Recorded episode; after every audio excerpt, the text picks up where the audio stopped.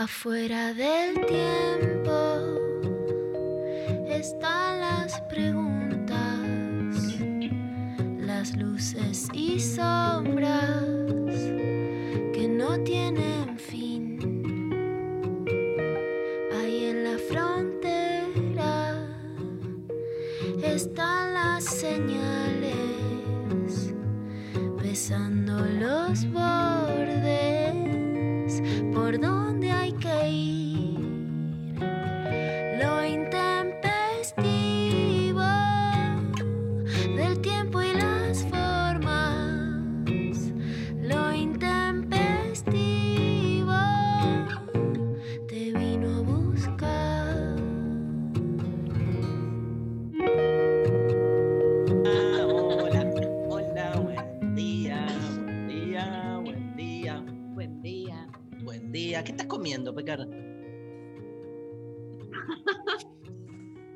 ¿Qué es? Frutigran, fui a mi cocina a ver qué quedaba. ¿Viste los saqueos de Modart?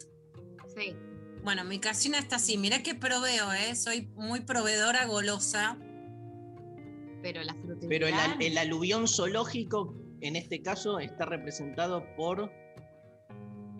Por Uma y sus amigues. Por Mm. suerte me quedaban unas frutigrán ahí escondidas en el cajón que pude recuperar. Pero ¿De yo había son? comprado todo, em- cocinan de trasnoche, Ah, brownies ahí. Pero Y por supuesto, un nivel de saqueo absoluto. saqueo. Saqueo, saqueo. Yo quiero saber de qué gusto son las frutigrán. Ah, son de semillitas, pero mis favoritas, por supuesto, latinoamericanas son las naranjas, que estoy preocupada, no las estoy encontrando, que tienen como guayaba. O sea, todo lo que sea centroamericano, mejor. Yo no quiero entrar en ninguna disputa ni polémica, pero te quiero contar que acá María, cuando está con sus amigues, no solo no saquea, sino que, digamos, se provee, Repone, repone. obvio. compré una mayonesa, compré otro. O sea, voy reponiendo todo lo que se va terminando. No, Me- yo tengo puso- pauta así de. Mi lema es: si se invita, se es anfitriona. Que hay que ayudar a cocinar, esto que lo otro no es, eh, no quieren nada, y después a las 3 de la mañana escuchar los pies tienen hambre y te pones a, a ver dónde llega un delivery. Pero bueno, eh, esto no es la familia. esto- son, viste que, bueno, que la familia en cooperación es que yo también soy Pero ¿a qué hora, a, a qué hora se pusieron a cocinar? Tres, cuatro. Yo les cociné a la noche viendo tu clase. Hice pizzas viendo tu clase, por supuesto, en la cocina. No lo puedo creer. ¿Y qué, qué cocinaron a las 3, 4? Brownies. Brownies. Bien. Qué rico. Con Qué. Yo voluntad. había comprado helado, ¿no? Pero bueno, por supuesto. No, bueno, ¿qué querías? ¿Que se duerman? ¿3, 4 de la mañana? Obvio. No, pero ¿no? se juntan a, a pasar la noche. Claro. Na, na, na, na, na, na, esta noche. bueno, ¿y cómo te fue ayer en la clase, mi tercera clase de filosofía del tiempo? Estuviste reactiva en el chat. Yo estoy reactiva, yo amo el chat de Sophie Cornell. Yo la, me encanta a mí, para mí de la clase con chat no se vuelve. Me encanta. Lo que más me gustó es, estabas muy sereno, muy calmo y hablando del tiempo y que le sumaste música. Sí. Vos imagínate, yo estaba cocinando pizzas, adolescentes atrás, en mi casa tranquila, escuchándote hablar del tiempo y de repente sonaba Caetano. Me encantó eso, o sea, me, me hiciste un viaje muy poético. Y, por ejemplo, Francisco Cabrera, que yo, yo cuando escucho música escucho otra música, como que me levante el ánimo, no, no, no escucho música más melancólica, porque necesito compensar. Sí. Y me encanta, ¿viste esa idea de que el otro te lleva a un lugar que vos no llegarías sola? Sí. Sos eso, así que me encantó. Ah. Me la, la filosofía y me, me reacompañaste y me hiciste pensar y el chat de Sofi, bueno, hubo un datazo que, bueno, viste, me puso en llamas. Que es que le cuento a María que es que coincidimos. Yo dije, bueno, una buena serie para el tema Ah, fue del tremendo. tiempo. La estoy viendo justo ahora y Luciana Pecker pone sin escucharme, pone lo mejor es vean esta serie y los dos pusimos The Gift. ¿En serio? Ay, tanto. Pero la Pecker vio las tres temporadas yo. Yo terminé hoy a la mañana de ver la primera. Tremendo. Estoy re contenta porque es la primera vez que compartimos. Es un poco Eso, culebrón, por eso me gusta. Es un poco culebrón y me recomendaste Hassan el Inmortal. Hassan el Inmortal es la otra turca que me encanta. Sabes que mis hijas me bancan en todo, pero no en, la tu- en las turcas no. Pero a mí me gustan las turcas porque tienen mucha mística Claro. y me gusta estar en culebrón. Si son todo culebrón son muy lentas, pero la mística más culebrón me encanta. Es cierto que cuando la empezaste a ver, que me dijiste, ah, estoy viendo esta serie, me dijiste, tiene algo de culebrón. Tiene algo de Ah, culebrón tremendo, tremendo. Tremendo sé, porque el- El protagonista masculino es uno de los más lindos. Te lo pondría en mi ranking de más lindos de las series. ¿El arqueólogo o Sohan? El arqueólogo, el arqueólogo, el arqueólogo, me fascina. es absolutamente. A mí ella, A ver, la, protagonista, me parece bellísima también. Y amo todo el, el conflicto existencial que tiene, imagínate. Antes de que me lo dijeras, hubiera dicho es. Mira, lo- mira la palabra, es tu tipo, te hubiera dicho, es tu, es tu tipo, no, es tu, es tu tipa, digamos, pero te lo hubiera dicho, te lo digo así. Ah, muy fachero él. Ahí lo estoy, Muy, lo muy. ¿Es este? Sí. Escúchame, bueno, entonces, ¿y te gustó la clase? Me Y- fascinó la clase. Fue un placer este, haberla este, ahí escuchado porque hablaba, chateaba. Y, hoy tenemos una entrevista con un docente también de filosofía español. Vamos a charlar un poco de cómo se hace filosofía en España, un cruce hermoso. Y se nos ocurrió ahí con Sophie Cornell este, que la consigna de hoy tenga que ver justamente con los docentes que te marcaron, que es un tema que por ahí nunca abordamos.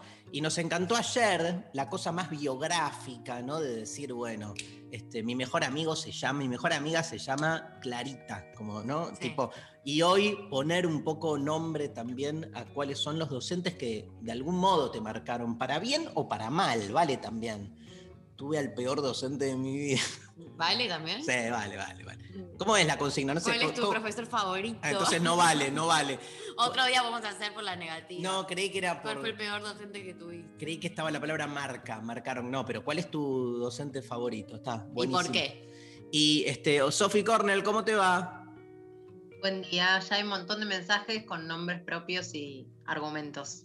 Dale, ¿y cuál es el qué sorteamos hoy? Hoy sorteamos. eh, no, no hay sorteo hoy. No hay sorteo. Es así, me hago, me hago desear, No, escultora. no, no. Para mí hay que hacer un No, paro. si vos Llamo a los todos oyentes los- a hacer un paro en nombre si vos das de- todos los días, todos los días, todos los días das, das, das, das, pierde la gracia, ¿entendés? Ya el otro después se acostumbra y es como que. Mirá ah, cómo es tan distinta. Yo creo que. Yo, Sofi, te lo refuto con argumentos. Bueno, vos das si querés. No, en en nuestra pica sería tengamos sexo todos los días, ¿por qué te tenés que hacer desear? Pero después le va bien a Sofi. O sea, yo diría, lo que pienso, te lo digo. A quien le va bien a Sofi, que Sofi nos diga lo que hay que hacer, obviamente. No, porque le contamos a Darío que todos los lunes, como que con Luciana tenemos muchas diferencias, siempre en las Ah. grietas. Digan la tenemos Sofi, muchas- claro, ¿no? Y entonces ella siempre me dice eso, siempre me dice, yo estoy tipo en las antípodas, pero en realidad te va bien a vos, así que como síganla a ella. Pero Bueno, no, hay, no sorteo.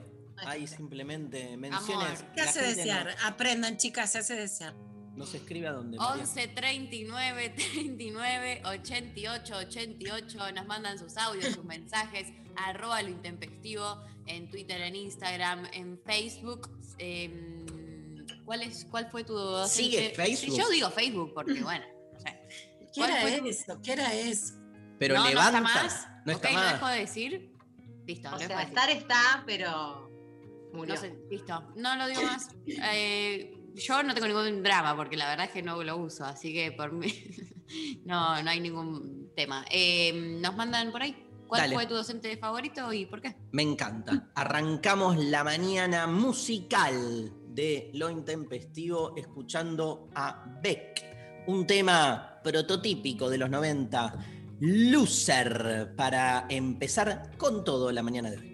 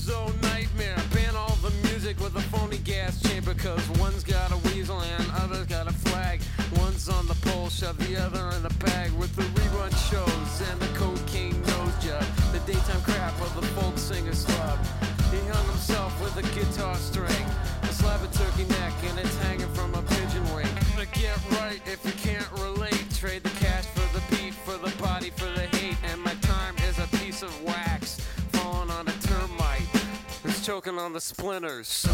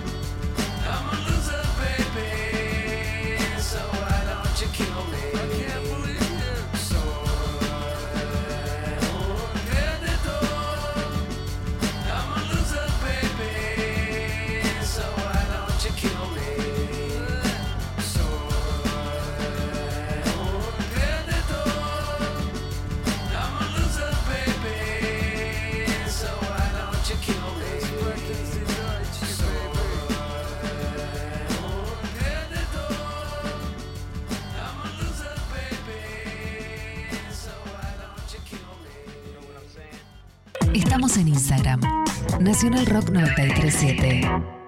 Premios Gardel 2021. La fiesta de la música argentina se vive en Nacional Rock. Viernes 23 de julio, desde las 21. Transmisión a todo el país. Conducen Diego Ripoll y Maya Sasovsky, junto a especialistas género por género en todo el país. Premios Gardel 2021. La música argentina tiene su noche de festejo. Viernes 23, desde las 21. Nacional Rock, radio oficial de los Premios Gardel 2021.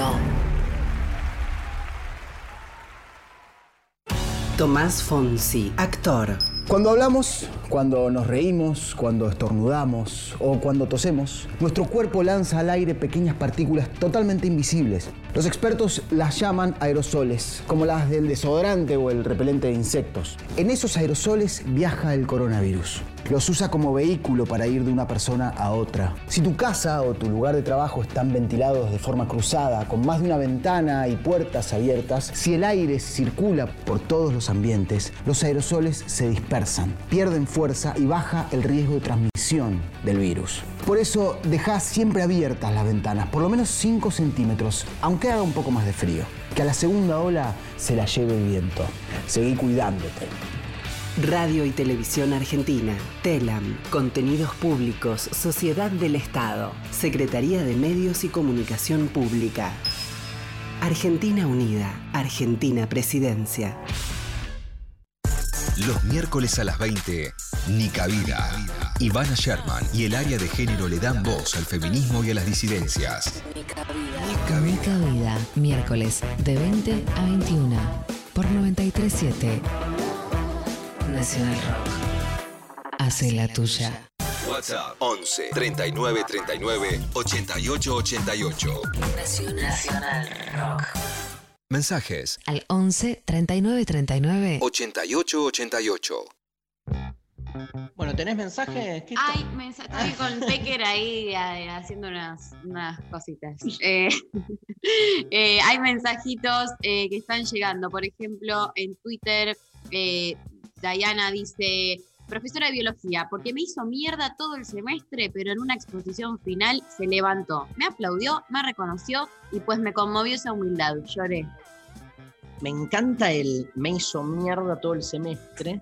Ahí el pero, ¿no? Es Sí. como que este, en el último minuto, en su exposición final, entonces la profe se levantó, la aplaudió. O sea, uno podría de algún modo también rever que ese supuesto me hizo mierda fue una táctica pedagógica, ¿no? Que en realidad estaba buscando algo. Uno tiene que confiar hasta ahí, ¿eh? a veces también de tácticas pedagógicas se encubren muchas chantadas.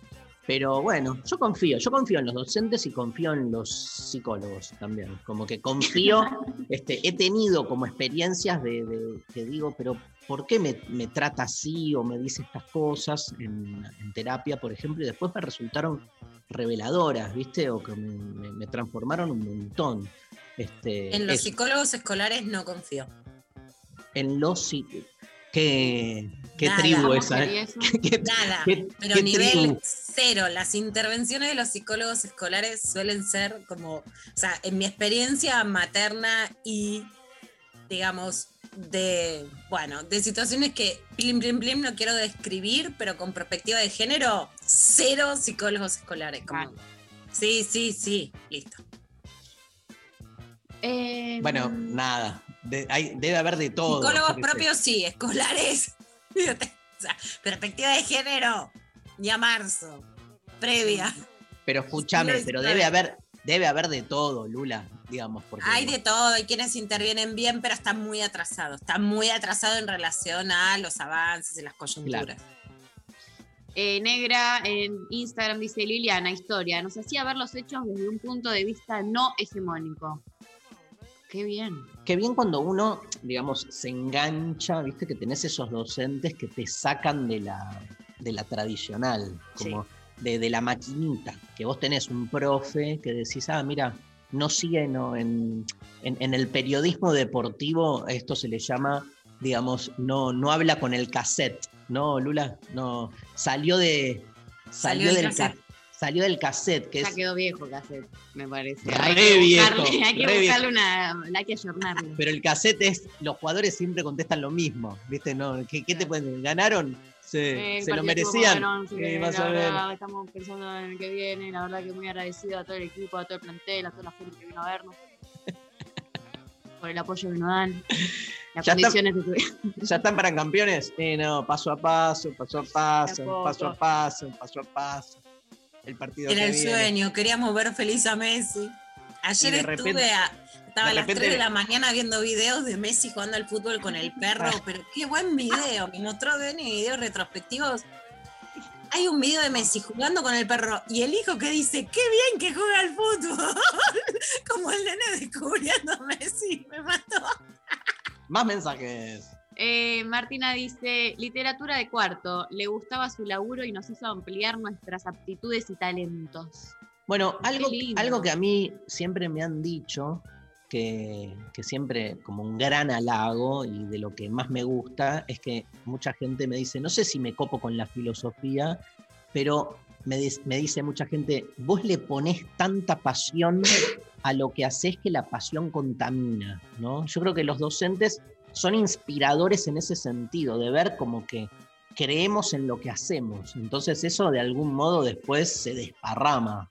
Se nota muchísimo siendo alumno también, cuando la persona que te habla eh, tiene eh, pasión, vocación, eh, O se la saca de encima. o le chupa un huevo y te está escupiendo información. es muy, no sé, yo soy muy anti como sobre todo me pasó en, en la facultad, quizás en el secundario no lo tenía tan en cuenta, pero como detesto, me pone muy del orto eh, que un- esté del otro lado un docente que lo, lo noto que solamente repite eh, la data que quizás ya está en un texto o que lo dice así nomás. Pero me pone mal porque como que debería ser, no sé, ilegal, ¿entendés? Como que la- esta falta de pedagogía y, digo, habiendo tanta gente con tanta buena onda, con tantas ganas de, de enseñar, para los alumnos es un corchazo. Bueno, nada, me, me- me- me pone mal, Sí. muy Pero mal. bueno, es eh, algo que sucede, el, el eterno debate entre vocación y trabajo, ¿no? Que se juega ahí, digo, algo que también te pasa en, en otras este, disciplinas. Obviamente te puede pasar con un médico, te puede pasar en. Pero con el docente, no Pero sé. me estás formando, boludo. O sea, Sí, ya sé, ya como no, no da Me lo educaron mismo. demasiado mal, María. Ahí viene Benito y me dice, tenés la culpa vos porque me educaste demasiado. Te dieron demasiado otro ejemplo. Sí, puede ser, puede ser. Em, ¿Hay audios, Lali? Hola Intempes, yo recuerdo el cura del secundario de la escuela de monjas que nos daba religión, pero él cerraba la puerta y decía, ¿de qué quieren que hablemos chicas? Y nosotros gritábamos, de los ovnis, de los extraterrestres. Así que bueno, era plena dictadura, no había ley de divorcio, era un cura divorcista que fue suspendido por la iglesia, no podía dar misas en Córdoba por, por su posición, el padre Aguirre. Eh, y bueno, nada, con él se respiraba libertad, como que dejábamos la hipocresía de lado. Eh, bueno, lo recuerdo con bien. ¡Bravo! También para desmitificar, viste, que toda la educación religiosa es una cagada, o sea, salgamos de las generalidades, porfa. Este, más en la dictadura hubo un montón de gente religiosa en los laburos docentes, en las villas, en distintos lugares, este, tratando justamente de, de mostrar otra realidad. Y algo muy común, dos cosas quiero decir, algo muy común que es que a veces en contextos institucionales del orto, sí. un docente en el aula marca un espacio de, de libertad, de inspiración, como dice recién la oyenta, ¿no? Es algo que este, también los docentes sabemos que, nada, cerrás la puerta, empieza la clase y el mundo ese es tuyo. Obviamente estás lidiando con una institución con la que tenés que cumplir ciertas normativas, pero siempre estás sinuosamente siendo, yendo por los márgenes. ¿no? Tenés anécdotas, ¿no? Tengo mil Ah, anécdotas sí. de ese tenor, de cómo, digamos, este, eh, nada, o sea, ibas construyendo una realidad paralela y donde la cosa obviamente funcionaba distinta. Y, y- y después la, la- la cosa religiosa también, digo, para salirse también de la idea, pueden, a, eh, a- ¿a qué apunto con esto? A un lugar, y voy a contestar con esto la pregunta yo, ¿cuál fue el, el docente que más me marcó? ¿Por qué? Porque la religión, en general, este era un colegio formal ahí en Córdoba, eh, del que nos habla la oyenta, pero lo que hay también, con toda la ambigüedad del caso, es lo que se llama educación no formal, que es como un amplio espectro no regulado, por decir así, este, que va desde la militancia hasta la parroquia, hasta, no sé, formas como distintas, o lo que me pasó a mí, que a mí la persona que más me marcó fue mi profesor de teatro. Entonces, si tengo que elegir entre mis profes, no te elijo a ninguno de la primaria, de la secundaria ni de la facultad, te elijo al grosso de Héctor Cacho Vidonde, que fue mi profe durante cuatro años y que me cambió la cabeza y el cuerpo de, de- de- de trabajar como desde este, las cosas, digamos, que me permitió eh, manifestar en la experiencia teatral, ¿no? Ni hablar que termina siendo un par de obras de teatro. y- pero, digamos, este, por Amo eso... cuando trasciende eh, el vínculo, ¿no? Como trasciende ese- esa etapa de docente-alumno y que también se puede llegar a otras cosas. Yo creo que la, hay algo de la, la educación no formal tan bastardeada, ¿no? Digamos, tan vista como algo de, de segunda, pero que sin embargo trabaja ahí fuertemente la transferencia, que es lo que a veces le falta a la formal, que termina siendo muy distante, muy burocrática y se pierde justamente lo vincular. María, Em, Titi García dicen en eh, WhatsApp, profe de historia, a principios de los 90, una clase nos contó cómo los militares en Tucumán paraban el bondi para revisar la mochila y se llevaban gente, que tuvo que quemar una enciclopedia de historia que le había regalado su papá por temor. Sentí que destapaba una olla. No sé dividir, pero datos de gobierno de facto sé. Hermoso. Sabes dividir, sabes dale. Nah, dale. Eh, acá nos dicen, Agustín por Instagram dice, la de literatura, Roxana, puesto que fue el influjo para hundirme en los libros. Hermoso. Qué fuerte, esas influencias ciegas, ¿no? Como en el sentido de no buscadas. Este, el docente va, no es que no buscas, pero vos no sabés lo que generás, Sí. lo que de algún modo habilitas en el otro, ¿no? Que esa es la lógica del don, que es dar sin estar buscando productivamente un resultado directo, sino haces lo tuyo, das una clase, tocas una canción, ¿no? Este, eso, en el músico se lo ve mucho.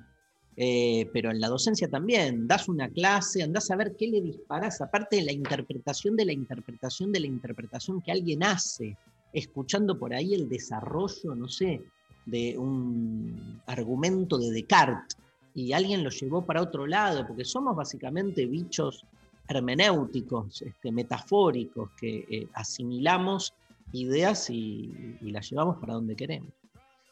Raquel Sofía en Instagram dice, Leonardo, mi profesor de español, que me inculcó el amor a la literatura y las letras.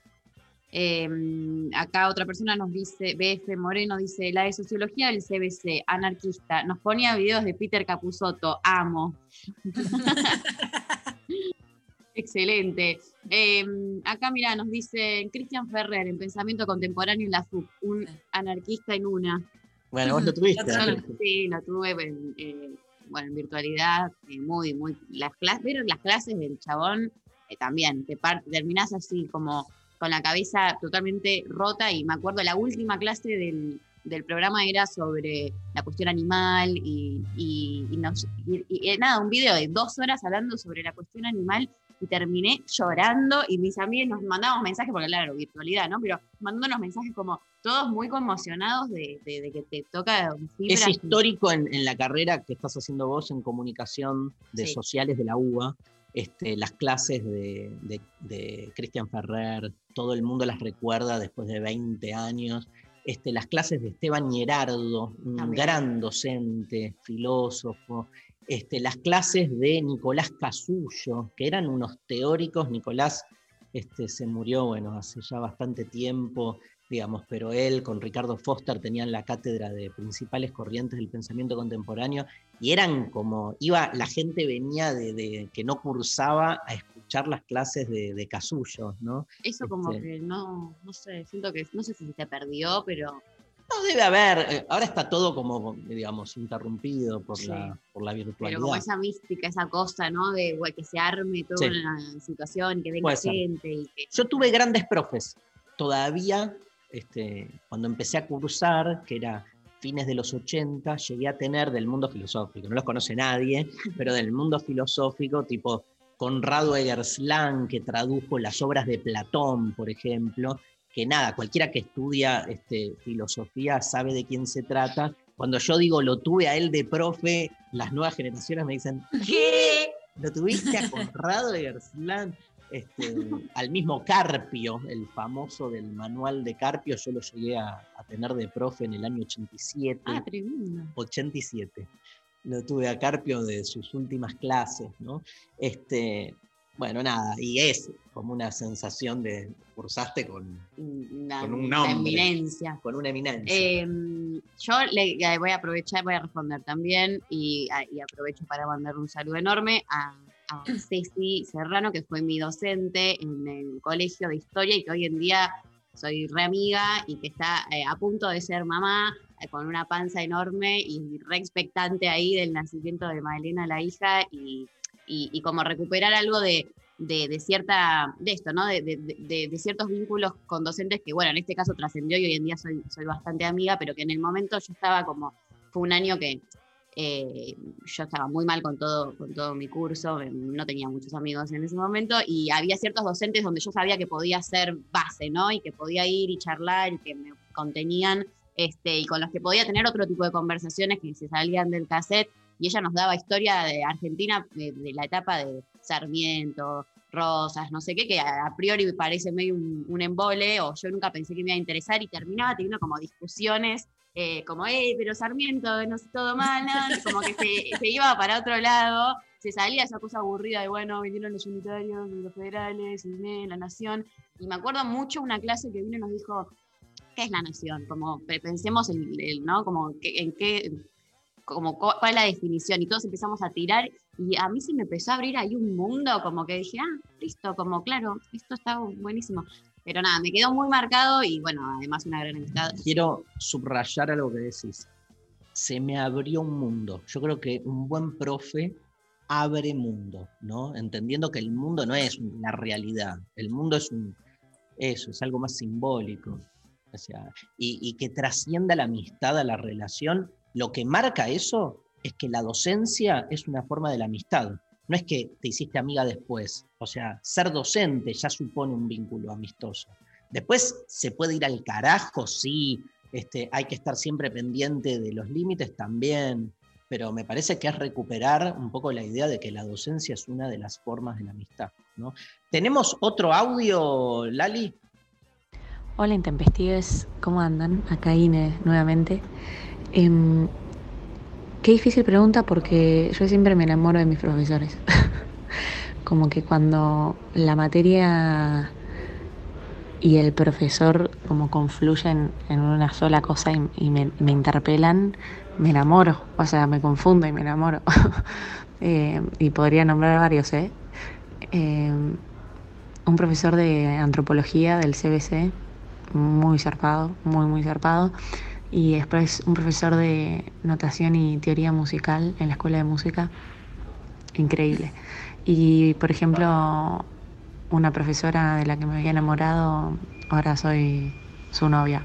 Así que llega hasta ese nivel. Increíble. El relato, Tremendo. aparte, es como, y llegó el final que se la guardó. Sí, obvio, era el Porque para podría- cerrar la historia. Podría haber empezado diciendo, digamos, eso, ¿no? Pero. eh, y es una relación eh, muy inspiradora, ¿no? O sea, cuando uno lee el banquete de, de- de Platón, que es un tratado sobre el amor, este, el, el último discurso sobre el amor, Lula, es de Alcibíades, que es alumno de Sócrates y viene a exponer su teoría sobre el amor explicando por qué está enamorado de Sócrates, ¿no? Y es muy famoso el discurso porque este, todo el tiempo dice, yo este, estoy re enamorado de él, pero Sócrates no me toca un pelo, dice. Este, y en su actitud me mantiene siempre, porque yo sé que para, este, que, este, para seducirlo tengo que estudiar, tengo que aprender. Entonces el tipo termina diciendo al final, este, esa actitud me hizo como estar siempre buscando más, ¿no? Este, pero bueno, eh, es, el- es muy sinuoso ahí, es muy delgada la línea que se genera, digamos, este, en, en esas confusiones, ¿no? Porque no deja de ser amor, ¿eh? Eh, La filosofía es amor al saber, hay que subrayar, esa palabra amor no es ingenua, o sea, genera algo. Y después, bueno, obviamente, eh, la, la- la- la responsabilidad es clave ahí de que la cosa no se desmadre, pero en, en términos inspiracionales es, es eso. Sí, es muy difícil, Dari, estar de vuelta de donde todavía no llegamos, porque ahí, a ver, los límites nunca Exacto. son cuadrados, estamos generando nuevos círculos, ¿no?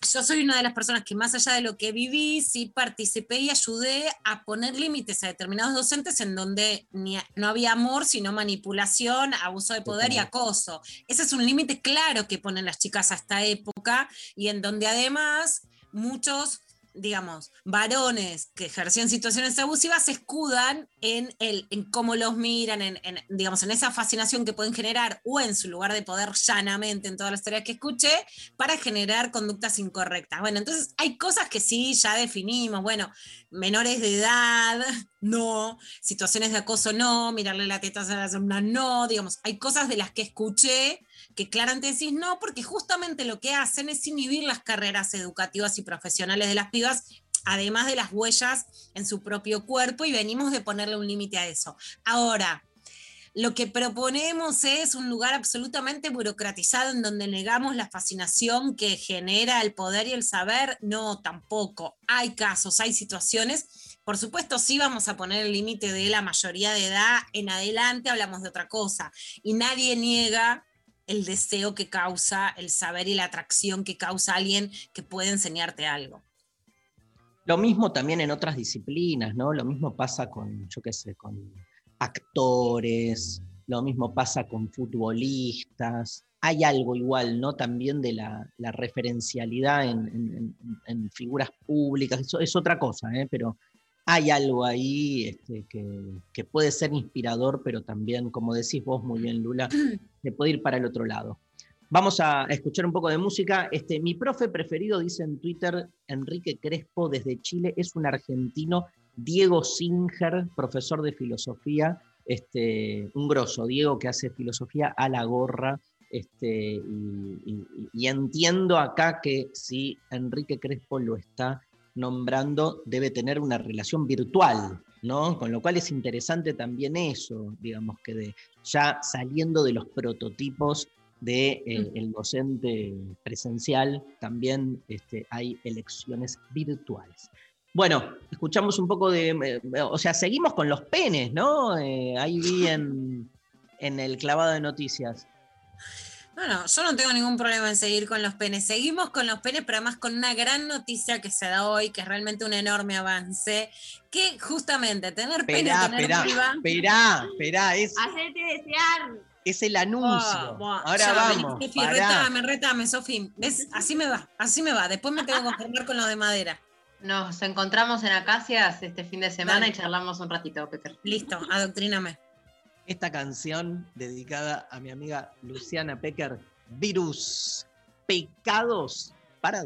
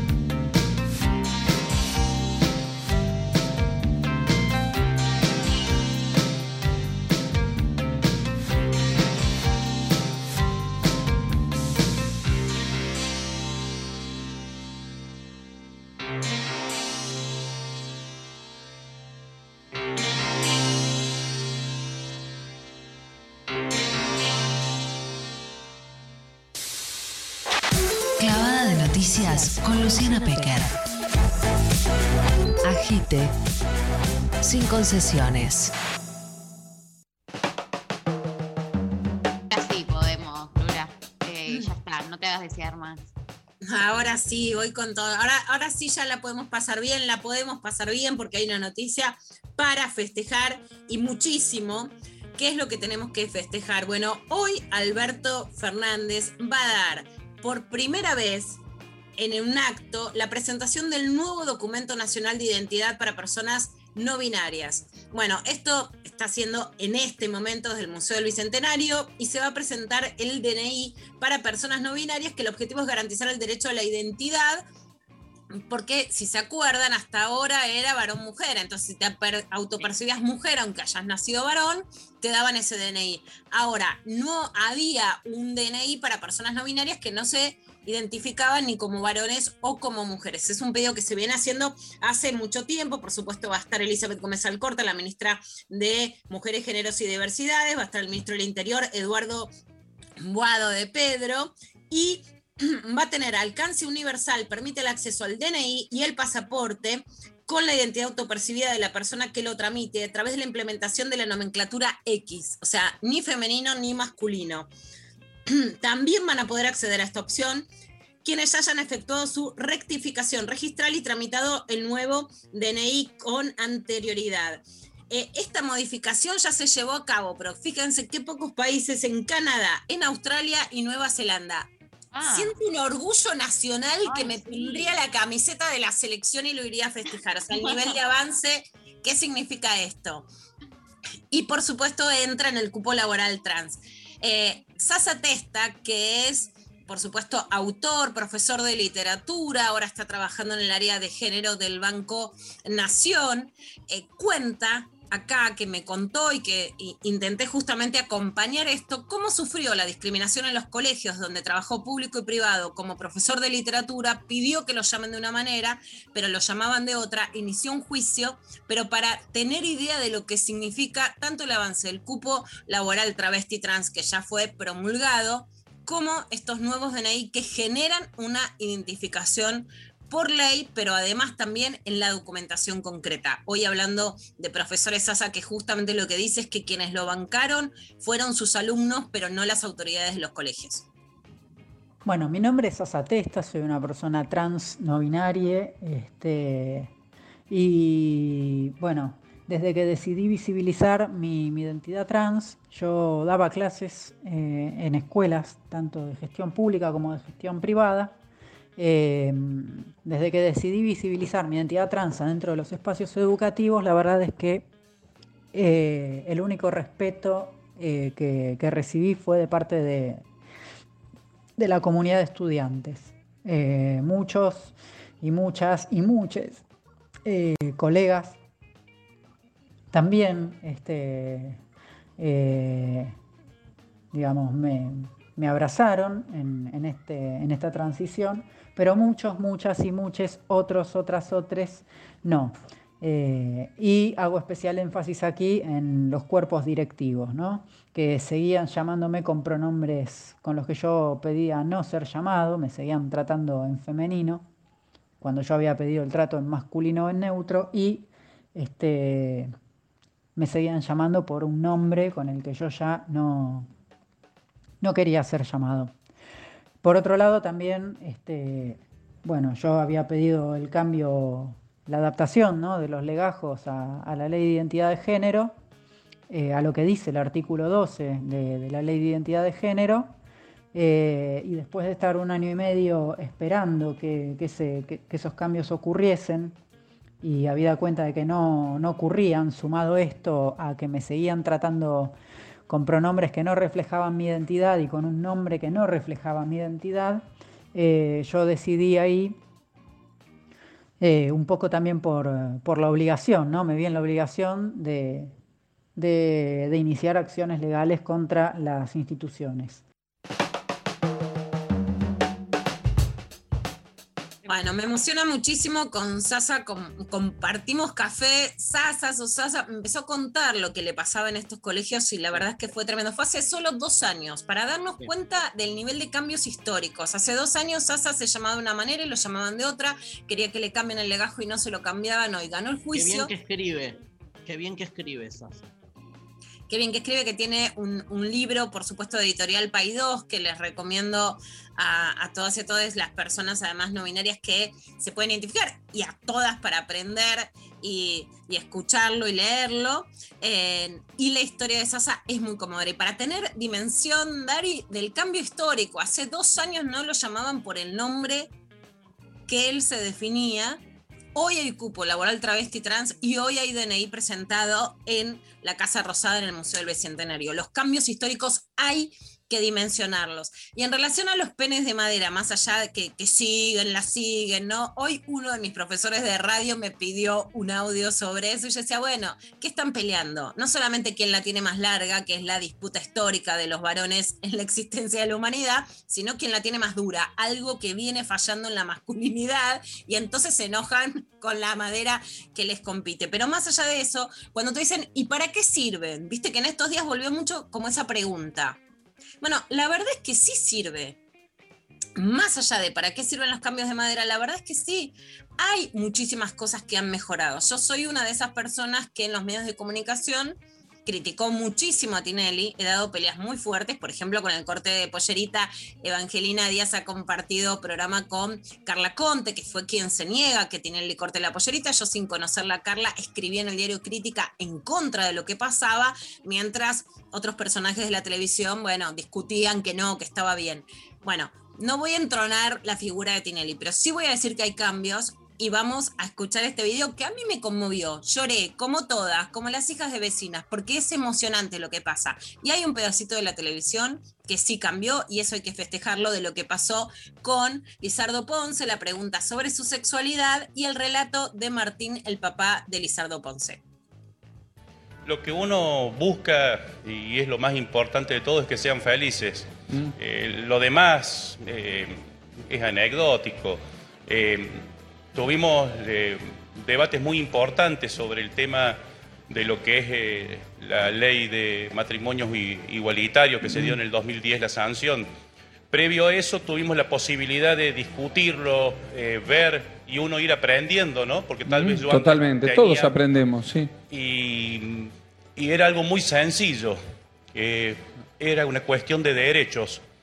Lo demás es otra cosa, o sea, pero era una cuestión de que cada uno pueda, pueda ser feliz. Era, es eso nomás. Eh, lo que pasa es que somos una sociedad morbosa, eh, pensamos lo que hay atrás de una puerta y, por eso suceden muchísimas cosas. Pero, pero no es así, hay que dejar que la gente sea feliz. Siempre y cuando no dañen a otros, hay que ser feliz. Re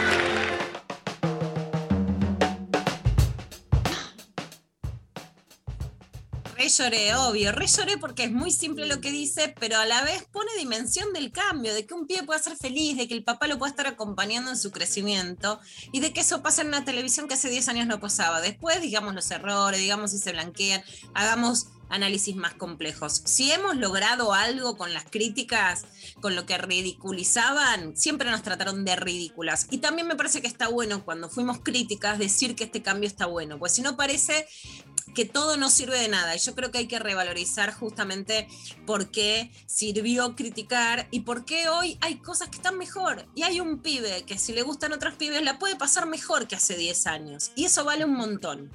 ¿No? Eso vale un montón. Hay, si hoy un pibe en un secundario se reconoce no binario, puede pedir un DNI y puede estudiar así. Entonces, la verdad que hoy sí tenemos un mundo mejor a pesar de todo lo que nos pasa. Y vamos a ir a los penes de madera. ¿Quieren penes de madera? Los van a tener. No, lo que, te- lo que quiero, quiero una cosita también, como que me parece que eh, dos cosas, a ver qué pensás que vos la tenés obvio, mucho más clara. Por un lado, como que hay una mayor apertura a todo lo que es relaciones, digamos, no heterosexuales, pero con la transexualidad cuesta más, ¿viste? Como sobre todo este, viendo cómo esto se presenta en los medios, vos que traes el cambio en Tinelli, por ejemplo, eh, como que, bueno, no es que hay una apertura total, o sea, obviamente se están dando cambios, pero viste que es como gradual, para volver con la metáfora del gradualismo. Entonces, de repente, todo lo que son vínculos no hetero están como más este, aceptados. Ahora, cuando este, el tema de la transexualidad sigue costando, no digo que no haya avances, pero sigue costando, ¿no?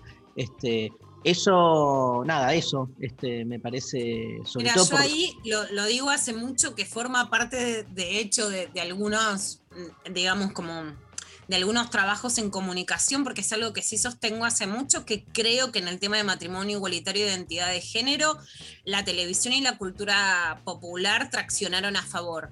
Creo que hay un... En, eh, en eso creo que fue a favor. Después cuestan otras instituciones, cuesta la calle, cuesta en lo laboral, cuesta el mercado privado. La Argentina, el mercado privado es muy reaccionario, por ejemplo. Pero la televisión, o sea, los Roldán, que, que se lo dije cuando la entrevistamos a Flor de la B, la protagonista era Andrea Frigerio. O sea, era la mujer hermosa de clase alta de la Argentina. Y la gente eligió que la, la digamos, que el amor fuera Flor. Claro, Hoy, digamos, en Tinelli también pasa, por supuesto, con, con, con Mar, que, bueno, por supuesto, a lo mejor las que más llegan son mujeres bellísimas, magnéticas, ¿no? El fenómeno de Mar es magnético. Yo compartí una campaña, bueno, la ves y te quedas con los ojitos se te van para arriba.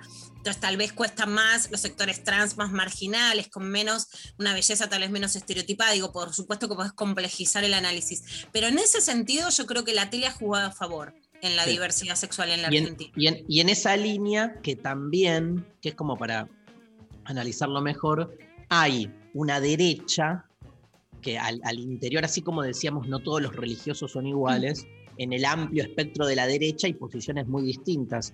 Hay una derecha, digamos, que está a favor de las libertades individuales y este, que de algún modo muy reconciliada con la libertad sexual y de, de- de La derecha en la autopercepción Argentina identitaria, ¿no? Eh, no Lula? puede jugar en contra de la diversidad sexual. Es algo muy llamativo, Dari, eh, porque no es lo que pasa en el resto del mundo. Mira. No es lo que pasa en el resto del mundo. Eh, en España, la discusión sobre una ley eh, integral de personas trans que atrasa muchísimo de la ley de identidad de género, que además en la Argentina es del 2010, y atrasa absolutamente el cupo laboral, tuvo la resistencia de las feministas históricas, de las académicas, las ortodoxas, no de todas, pero de gran parte, y del socialismo contra Podemos. En la Argentina podés encontrar algún Twitter perdido de alguna, no hay una sola feminista reconocida públicamente, una académica, una diputada que esté en contra. El cupo laboral trans salió con un 90% de promedio de votos positivos. Es un dato muy importante para leer políticamente. 92% en el Senado, 88 en diputados. Ni siquiera Silvia Elías de Pérez, que fue la más emblemática de las antiderechos, que es a la que eh, Alberto Cornwell le dice, no, no está bien, está mal. Sí, o sea, ¿no? Como ícono absoluto de los antiderechos, se abstuvo, no votó en contra. Bueno, eso no hubiera pasado en Europa, donde la lucha antitrans es de la derecha y es de sectores feministas reaccionarios. Eso habla de un acuerdo social sobre la diversidad sexual muy importante. Agustín Laje se muestra al lado de personajes de la derecha gay, genera otras complejidades. Claro, bueno, hoy tenés una diversidad sexual que puede jugar políticamente a la derecha. Pero es como un acuerdo que no se rompe. En otros lugares de Latinoamérica y de Europa, los que se oponen, por ejemplo, al aborto, se oponen a la identidad de género, el matrimonio igualitario, etc. En la Argentina es como un lugar a donde no quieren llegar. Nadie se expuso, nadie, a discutir el cupo laboral trans en el Senado, ninguno de los sectores antiderechos. Y eso habla de una cultura muy particular. Yo creo que es como que hay un acuerdo cultural sobre las personas gays y trans muy avanzado contra el que dicen acá perdemos. Em, se viene. ¿Qué nos queda? Los penes. Bueno, un dejamos un pene de madera de Rubinstein, el ex ministro de Salud, y cortamos. Un pene más, te lo pido. Casi ya estoy como en mi vida sexual. ¿Lo escuchamos? ¿Qué? Dale, bueno. Mira, lo- si, si no va a ver en la realidad de- que hable.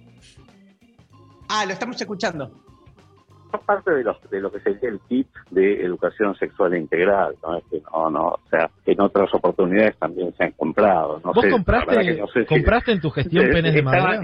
No me acuerdo si eran de madera, eran parte de los kits que nosotros comprábamos. No sé si de madera pulida como estos, tampoco sé, digamos, cuál era el costo. Y también hay que reconocer que genera cierto enojo, sobre todo en un marco de restricciones como el que estamos viviendo ahora y donde uno tiene que redireccionar las compras hacia las prioridades. Y por ahí, en un momento en el cual tenemos otros instrumentos para poder hacer educación sexual integral de manera eficiente, el pene de madera, honestamente, por ahí no es algo que cierre demasiado. Pero no haría una cuestión, la verdad, no haría una cuestión de todo. No haría una cuestión de la compra o no de pene de madera. ¿Me entendés? No me parece que sea lo relevante, eso es lo que digo.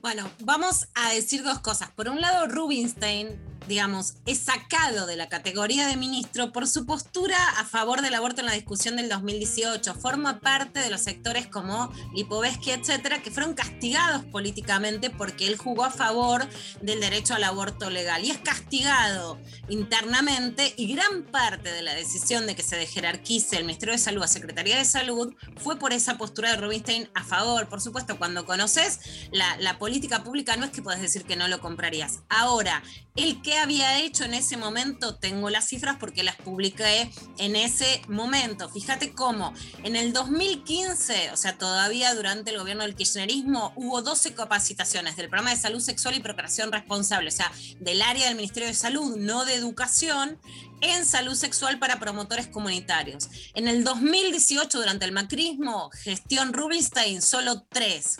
Y en el 2015 hubo 69 talleres de educación sexual para estudiantes. 2018, gestión Rubinstein, solo dos. Y también se redujeron las capacitaciones para equipos territoriales de 17 a 5. O sea, burlan a los penes de madera y lo que generaron son restricciones en capacitaciones en educación sexual. A ese país es al que queremos ir, no. Nos vamos escuchando eh, a la portuaria. Amar es difícil y volvemos con más intempestivo.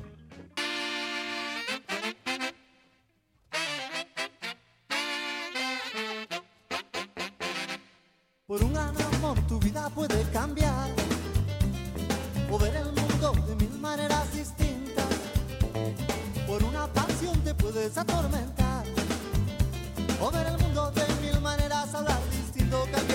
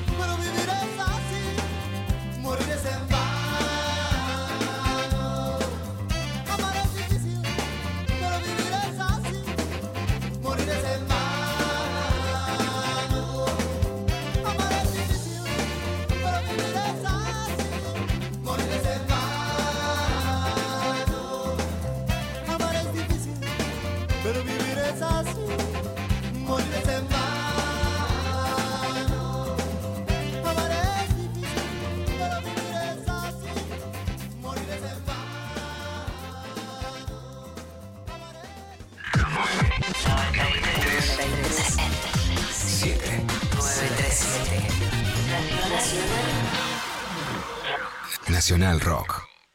Hi, Shirley. Hi, Una de las mujeres más fuertes del rock presenta su disco en la radio pública. Shirley Manson, entrevista exclusiva. How are you, my, my dear Shirley? How are you? Thank you so much. I mean, you know how I feel about you, and it's great to see your face. It's just so great to see your face.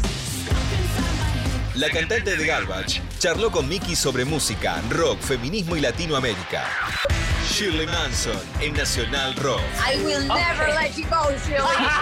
Never go. Shirley Manson, entrevista exclusiva en nuestro canal de YouTube.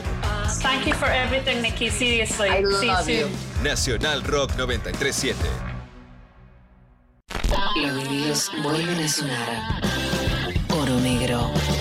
Las frituras quedaron atrás. También el señor Daniel Melero en vivo, sí, lo vamos a traer aquí de alguna manera al aire de Oro Negro, música en vinilo, en un simple que editó con Los Encargados, ¿sí? Oro Negro. Eh, los Encargados, eh, la banda de Suter, ¿sí? Nada, todo el gremio unido para aportar al pop. Sábados de 16 a 18 con Maxi Romero. Oro negro. Por 937 Nacional Rock. Hace la tuya.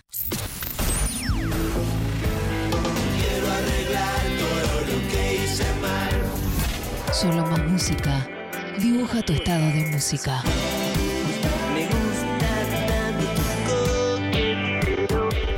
Rock.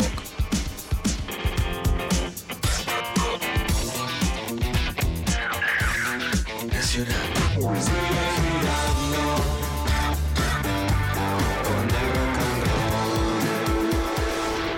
Nacional Rock. Mensajes Al 11 39 39 8888.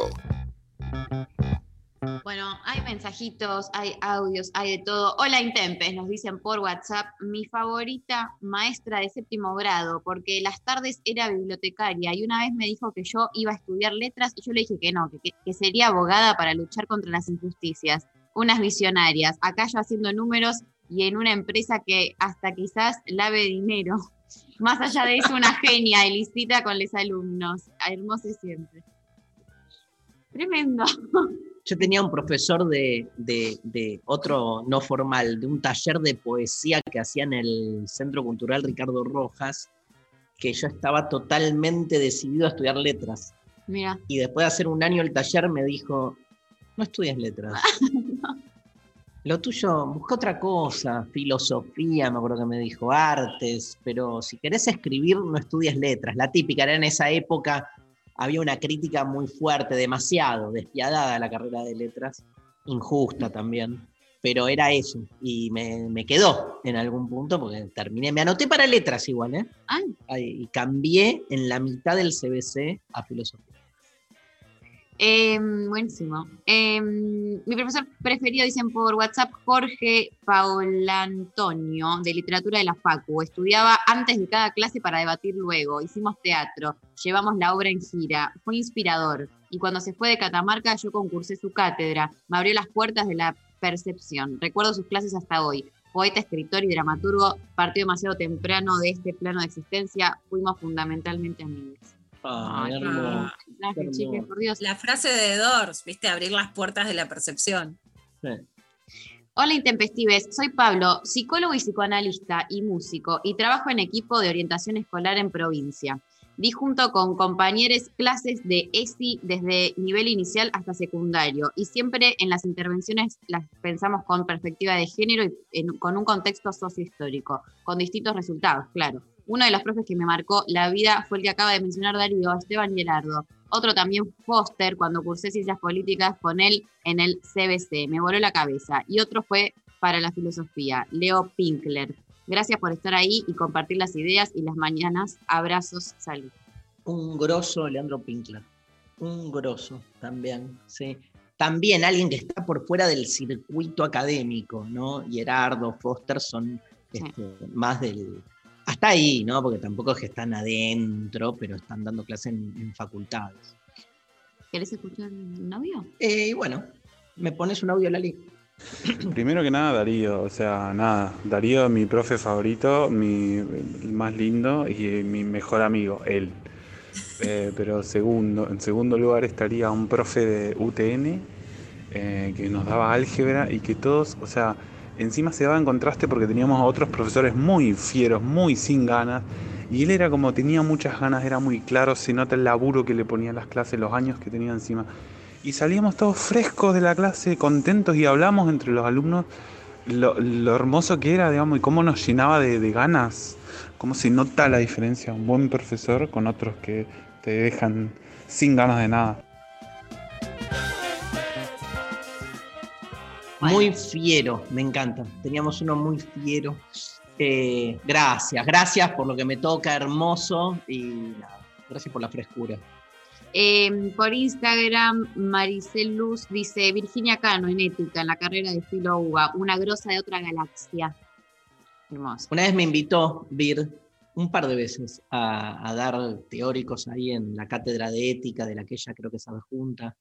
Este, y yo cursé ética en otra época y no podía creer, yo le, me acuerdo que le decía, si yo hubiese estudiado este programa VIR que vos armás, ¿viste? Donde ven filosofía de género, o sea, ven, leen apreciado a Nietzsche, a Foucault, lo mío era toda una cátedra de ética analítica que era un espanto, aburrida aparte, ¿viste? Este, bueno, nada, el- el- también es cierto que tuve en algunas clases, no en todas, a Carlos Cuyen en ética, un grosso, que fue el primero que me presentó la filosofía de Epicuro y me cambió, porque después me, me volví tipo adicto a Epicuro gracias a él. Estas cosas también pasan. Bueno, último mensaje y se viene la entrevista con Miquel, seguro. Eh, Mica dice en Instagram, profe en primer año de abogacía, era muy crítica del derecho y Foucaultiana, me cambió todo. Hermoso. Qué lindo. Bueno, muchos mensajes, ¿eh? muchos audios. Gracias a todos por participar. Escuchamos un poco de música. ¿Te parece Sumo, querida Lali? Sumo, Luca Prodan, dedicado obviamente a Luciana Pecker. Hoy está muy dedicada. Luciana Pecker, no tan distintos. Sumo en la mañana del intempestivo.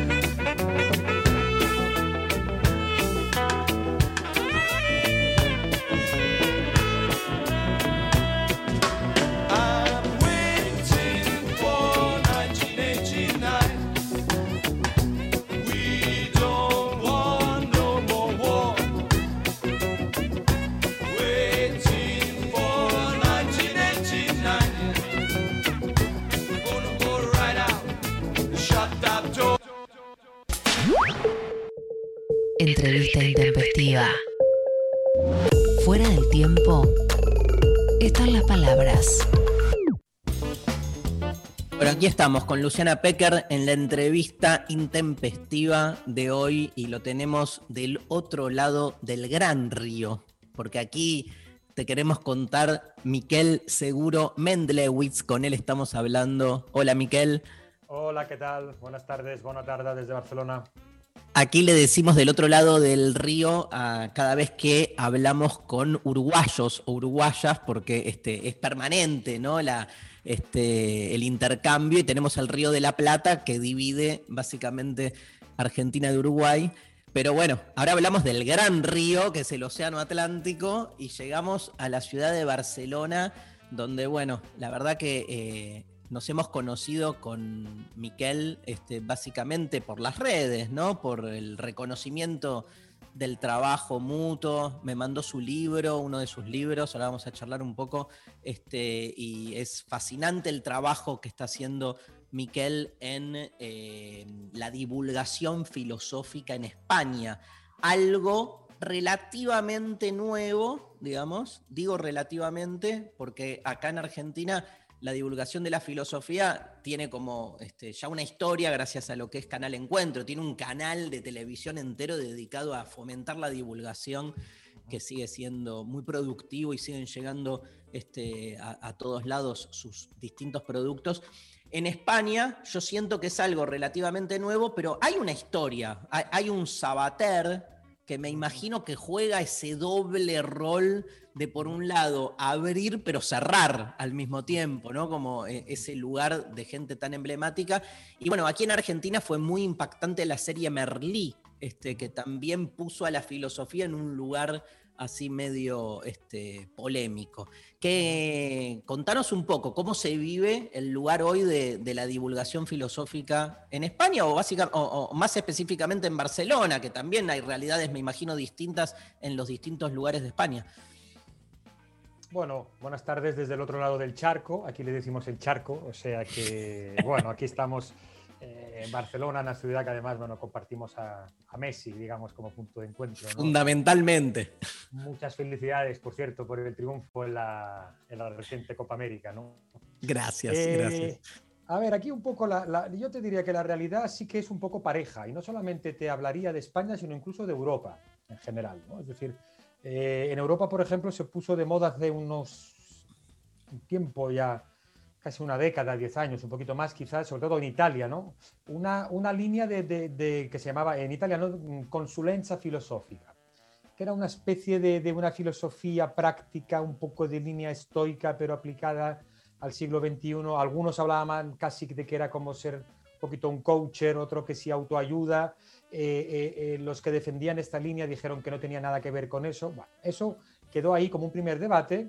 Y sí que es verdad que en España, yo te hablaría en España como conjunto, sí que hace desde, te hablaré quizás desde hace cinco años, sí que ha habido un- boom un poco, ¿no? Y entonces ahí yo pienso en varios nombres, ¿no? Eh, eh, Carlos Javier, por ejemplo, por una parte, Eduardo Infante también, ¿no? Nerea, la chica de Philosophers, la, filosofía, fi- eh, la revista de filosofía Filco, ¿no? Que primero empezó como filosofía hoy, eh, en papel, luego pasó a Filco bajo, bajo el auspicio un poco de la editorial Herder, ¿no?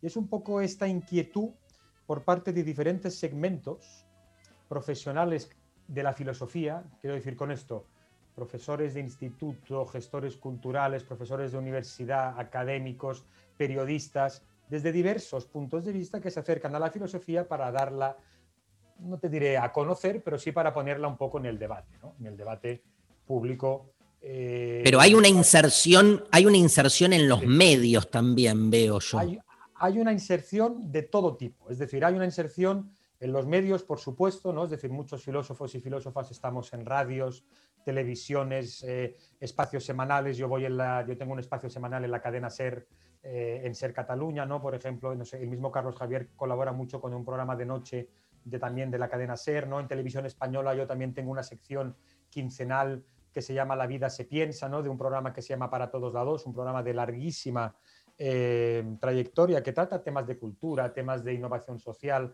temas un poco eh, eh, que dan que pensar, ¿no? Pues decirlo de una manera así amplia, ¿no?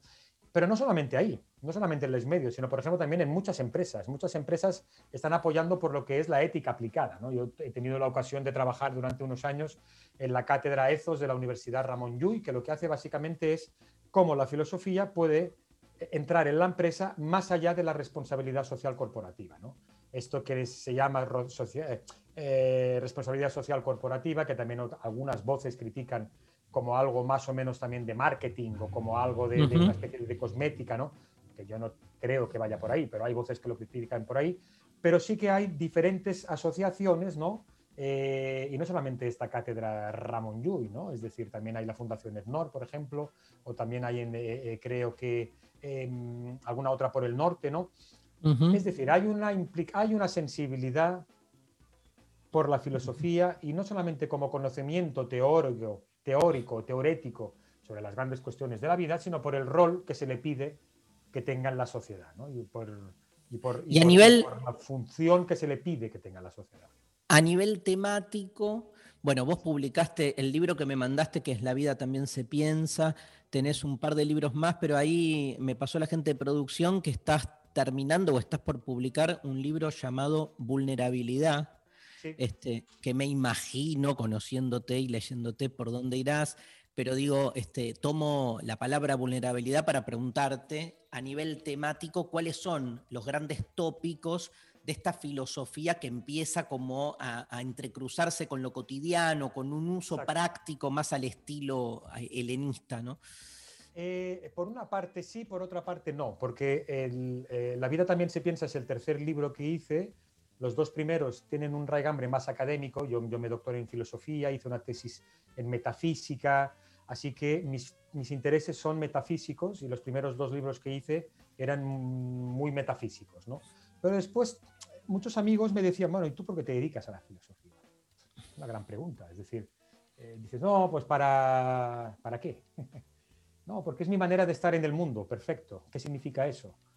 Bueno, y entonces a partir de ahí empecé a pensar, es muy buena pregunta, ¿no? ¿Y tú por qué te dedicas a la filosofía? Ah, y además es que tú te dedicas a la filosofía como algo raro, extraño, estrambótico, cuando no provocativo, ¿no? Y dices, no, es que casi ni me lo he planteado. Yo no sé si a ti te pasó esto, pero pues no sé por qué me dedico a la filosofía, como si hubiera la opción de no dedicarse a la filosofía. ¿no? Y de ahí nace La vida también se piensa, ¿no? Un poco a partir de los tópicos que hay o de la filosofía que hay, más bien dicho, más bien dicho, en los tópicos contrafilosóficos. ¿no? Y ahí me salió un libro que es como una, una introducción, defensa, invitación a pensar a la Ujú. filosofía, bueno, que es, una, que es algo un poco así, eh, bueno, un punto de partida que al mismo tiempo, pues cada uno, o esa es la idea del libro, se lo monta un poco para generar su propia inquietud y a partir de ahí desarrolla propias concepciones filosóficas discutiendo o asumiendo las que el libro propone, ¿no?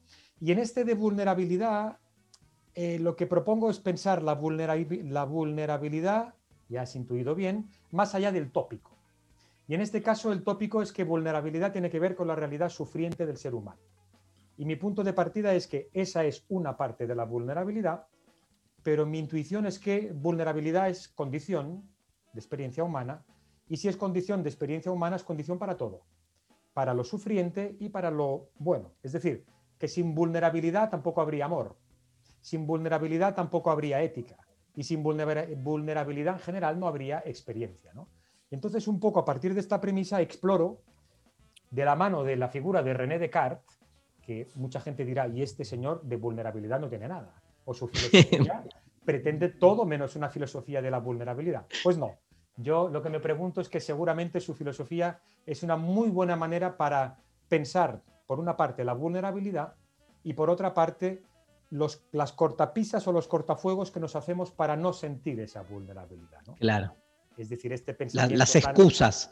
Exacto. ¿Qué Este serían los pensamiento- cortafuegos, Mi- Miquel? Perdón que ya me Sí. gustó la palabra, ¿no? Para una sociedad que nos pide aparentar ser más fuertes y menos frágiles.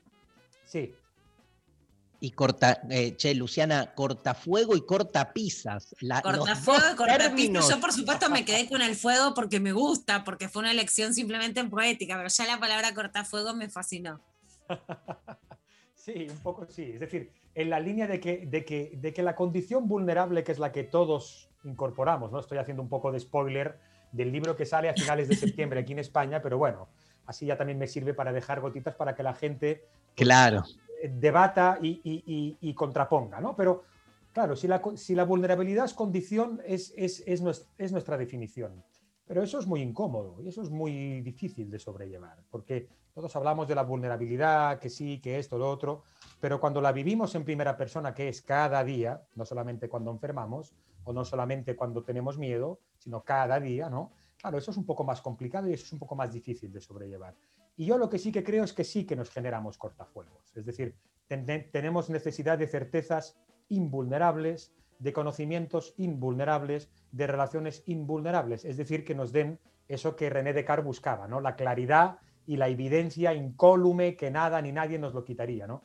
Pues eso me supongo yo que no está a la mano del ser humano.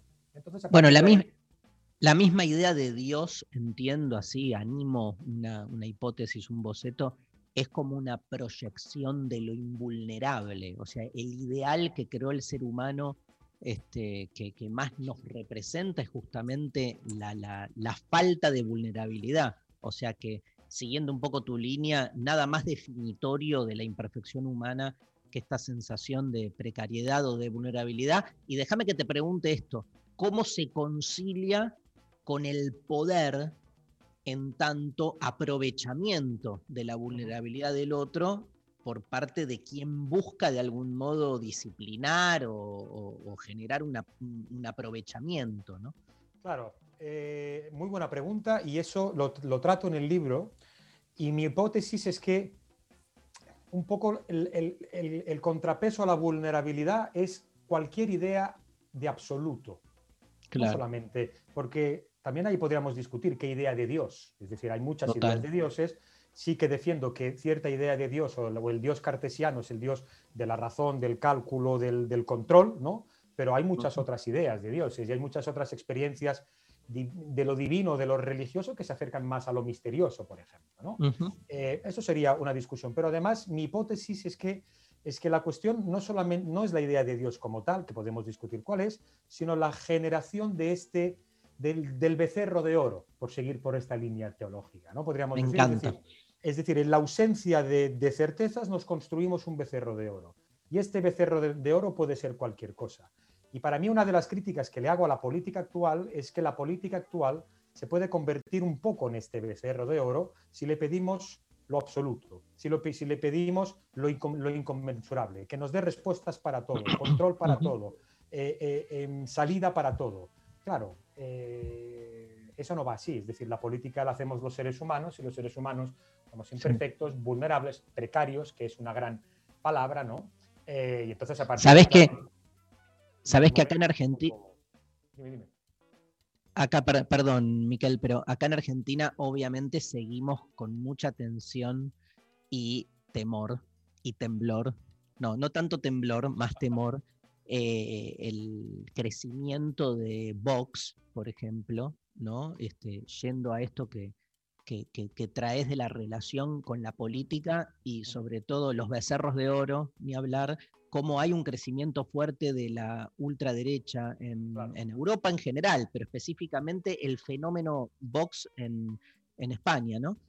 Claro, eso a mí me lleva a pensar a una pregunta anterior que, que hay que reflexionar sobre, esta, sobre la cuestión de la política en general, ¿no? que es la idea de la democracia y la crisis de la democracia. Es decir, eh, venimos de 10 años de hablar muy mal de la democracia, cuando la democracia es el sistema que mejor se ajusta a la realidad humana, sin lugar a duda, ¿no? Al menos yo lo vivo así y lo asumo así. ¿Por qué? Porque es un sistema frágil, es un sistema de equilibrios, es un sistema siempre en movimiento, es un sistema que exige de asumir la propia falibilidad para entender la falibilidad del otro y en este diálogo intersubjetivo ir construyendo un sistema que siempre será perfectible. En este conocimiento, tan, en este sistema tan precario, claro, las rendijas o, o- o los agujeros por donde puede entrar agua eh, es una constante de la- del sistema. Pero yo creo que la vida en democracia eh, asume esta realidad y tiene que asumirla. Es decir, la democracia es un sistema que da pocas certezas y las certezas que ofrece son certezas que dependen de la vida en comunidad, de la vida intersubjetiva y de mantenerlo. Si no tenemos, desde mi punto de vista, si no afrontamos esta realidad pragmática, que el pragmatismo lo ha trabajado muy bien, ¿no? John Dewey, eh, toda esta línea, ¿no? Y Sí. mantenemos la fortaleza de la democracia a partir de su fragilidad compartida, que es la fragilidad que tú y yo tenemos, es decir, que necesitamos derechos, que tenemos que compartir obligaciones, que tenemos que Claro. defender un estado del bienestar. ¿Por qué? Porque cualquiera puede enfermar. Porque cualquiera le puede pasar cualquier desgracia en cualquier momento y necesitamos una comunidad fuerte para poder ayudarnos y no solamente para defendernos, digamos, de las precariedades, sino para desarrollar ¿no? nuestras potencialidades. Yo creo que hay que, hay que ahondar en esa idea de la, de la democracia y en esa conciencia democrática para desde la precariedad compartida hacernos fuertes.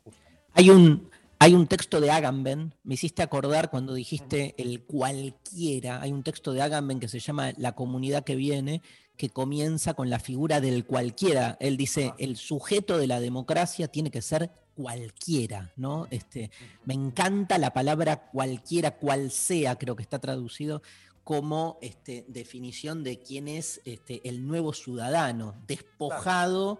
Claro. Claro, digamos, totalmente eh, abierto a esto que, que tú muy Eso es bien muy llamas. interesante porque para mí liga mucho con, con todo esto de la posmodernidad, ¿no? Es decir, te- venimos de la modernidad, un sujeto muy fuerte que, Claro. que- que genera su mundo, ¿eh? un poco la ilustración Sí. que rige el destino de su vida y claro, esto es, es tan magnífico y tan grande, pero claro, es una exigencia muy bestia. Y- Demasiado. y- demasiado. Y entonces viene Sí. la frustración. Sí. Y, es- la, y la frustración es la posmodernidad, que muchos interpretan, eh, yo estoy más de acuerdo con esto, como un ajuste de cuentas con la modernidad. No es la negación de la modernidad, es Claro. cuidado, que en ese sujeto pasan muchas cosas. Hay un inconsciente, hay una alteridad, hay una sociología que lo, que lo, que lo explica, hay una educación que lo pone, eh, eh, eh, que lo construye, hay un género que se proyecta, hay toda una serie de cosas que no están dadas ahí. Entonces, en esa performatividad o en esa construcción es en la que nos movemos. Movernos ahí, ¿no? Pero claro, eso es la condición vulnerable. Volvemos Ujú. ahí, ¿no? Es Te hago una pregunta, no sé si Luciana después quiere este, agregar algo también, pero em, bueno, vives en, en Barcelona. Me encanta, viste que Luciana, este, sac- salgo del voceo y empiezo a hablar con el tú, que me encanta, porque tengo, tengo esa especie de hospitalidad, viste, que es que me, me- me entrego al modo del habla del otro. Quiero preguntarte, hacerte una pregunta sobre el lenguaje que, eh, que tiene que ver con viviendo en Barcelona. Muchas veces veo que tuiteas en catalán. Sí. Este, ¿Y cómo se vive esa dualidad de eh, hablar y pensar en dos lenguas? Es, una pregunta muy buena porque no me lo había pensado. Como vivo ahí, Ortega, Ortega y Gasset, que justo cuando hablabas al principio de todo, de, de- de la línea esta que tenemos aquí de divulgación, ¿no? Pensaba, fíjate tú, los grandes pensadores eh, españoles del siglo XX o de la primera parte del siglo XX no, no, no eran filósofos profesionales como entendemos hoy. Yo pienso en dos, por ejemplo, Ortega y Gasset, ¿no? un, un periodista con una pluma magnífica y fantástica, ¿no? o Miguel de Unamuno, más conocido, conocido por sus textos, pero también por sus novelas. ¿no? Claro. Así que es un pensamiento vivo. ¿no? Eh, lo de vivir en varias lenguas, mira, pero es que además de ser de Barcelona, hablar en castellano, tutear en catalán, yo, yo con mi familia hablo en catalán, con amigos hablo en castellano, es decir, mm, vivo ahí normal. Además es que yo nací fuera, yo nací en Argelia. Eh, Ah. Mis padres fueron allí por un tema de, de- de trabajo y tal. y Como nací- Derrida. Como Derrida, exacto. Y entonces yo ahí aprendí el francés, en la calle, de escucharlo, además del árabe. Eh, también por la filosofía tuve que ir a Alemania a estudiar y entonces aprendí el alemán. Y viví dos años en Roma, en Italia se vive muy bien, y aprendí el, el italiano. Así que la cuestión lingüística es curioso porque ha formado parte de mi vida este movimiento ¿no? Eh, de lenguas y no me supone una dificultad. Pero filosofía, ¿en qué, en qué idioma la, la En haces? castellano, porque con mi madre empecé a hablar en castellano. Pero te- tengo amigos y amigas que es al revés, que es en catalán. Es decir, eh, eh, eh, y, y- y sin embargo, para leer novelas prefiero el catalán. O para hablar mi primera lengua normal, digamos, no- normal en el sentido de normativizado a nivel interior, es decir, que Sí. yo asumo como la primera, es, es el catalán. Pero no Claro. tengo ningún problema con, ni con el castellano, ni con, ni con el francés, ni con el italiano, para nada, ¿no? Ah. Sí que es verdad que eso no lleva a una relativización, no sé si vas por ahí, ¿eh? pero de la experiencia de la lengua y del mundo. Es decir, una lengua genera un mundo. Eso. Y, y- y- y no es lo mismo pensar en catalán que pensar en castellano, que son primas hermanas, igual que pensar en italiano o pensar en francés, que no lo hago tanto, y en alemán seguro que no pienso, porque ahí. Es decir, el alemán, pero es que el alemán es otra lógica, y entonces, al ser otra lógica, eh, eh, eh, es otra manera de ordenar la experiencia, el mundo, Claro. eh, las frases, ¿no? Ellos declinan, nosotros no, es decir, nosotros Claro. la palabra, la palabra carne eh, eh, vale igual como nombre que como objeto directo que como no sé qué más puede Claro. ser, o como complemento circunstancial del, lu- del lugar. Para ellos, Claro, allí no. Como el latín, ¿no? Sí. Luciana. Sí, vos hablabas esto tan interesante de la vulnerabilidad y lo cruzábamos con esta democracia, que veníamos de cuestionarla, pero para mejorarla. Ahora parece que los cuestionamientos son justamente, eh, digamos, es como si en un partido de fútbol tuviéramos que venir a la defensa, ¿no? De lo, de lo que teníamos en vez de ir a, a meter más goles. ¿Y, y cuál es la relación, crees, con la vulnerabilidad? Por supuesto, frente a la pandemia, en donde más personas se vieron vulnerables y donde parece que parte de este discurso de la ultraderecha es un discurso como de una fortaleza impostada. Entonces, ¿cuánto se vuelve también político en el sentido no partidario reivindicar la fragilidad y la vulnerabilidad? Claro, no, además eh, eh, es una muy buena pregunta, ¿no? Porque la cuestión de la pandemia, eh, totalmente actual, porque aquí, por ejemplo, en, Cataluña, justamente en toda España, tenemos la, quinta ola, eh, ahora un poco más controlada, parece, pero, pero en una situación de crecimiento. Así que es una, es una situación de perpetua fragilidad, ¿no? De perpetuo aviso, ¿no? Claro, lo que ha hecho la pandemia desde mi punto de vista, que ahí sí, con, con Darío, ¿no? que, que- que ya lo comentamos, ¿no? en su momento, lo que hizo fue un gran boom de la filosofía en los medios, como si los filósofos tuviésemos respuestas a la, a la- a la situación de vulnerabilidad. No, oiga, los filósofos po- ponemos preguntas, no, no.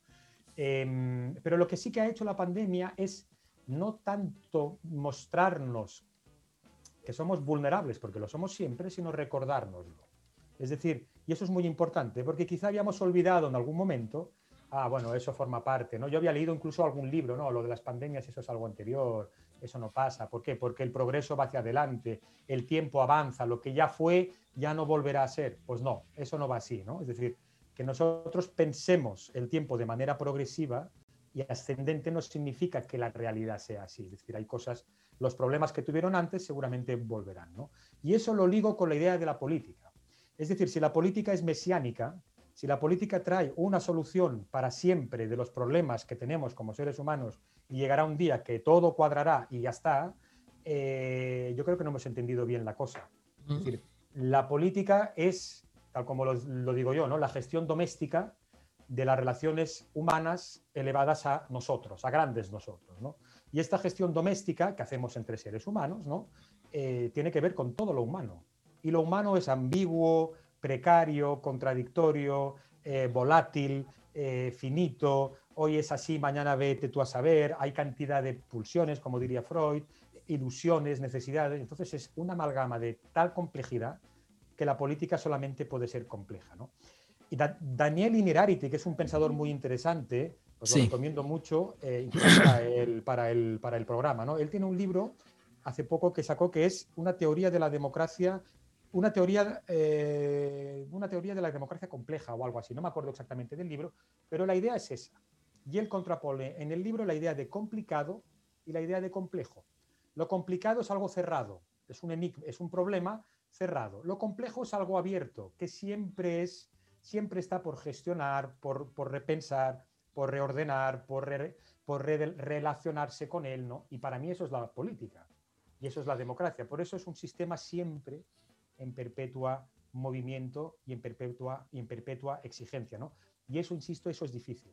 Es decir, cuando la gente aquí, por ejemplo, habla, ¿no? La utopía disponible es no sé qué, la otra. No, la utopía disponible es la democracia, es la real utopía disponible, pero es tan exigente. no sé, con nosotros. Se, se lo está leyendo, se consiguen aquí en Argentina los libros de Daniel Inerarity.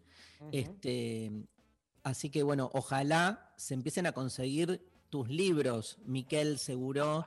este, porque es fascinante el trabajo que haces, mientras le decimos a nuestros oyentes que te pueden seguir en Twitter, que es donde tenés más actividad, Miquel-Seguro, ahí nosotros lo vamos a ir poniendo en las redes.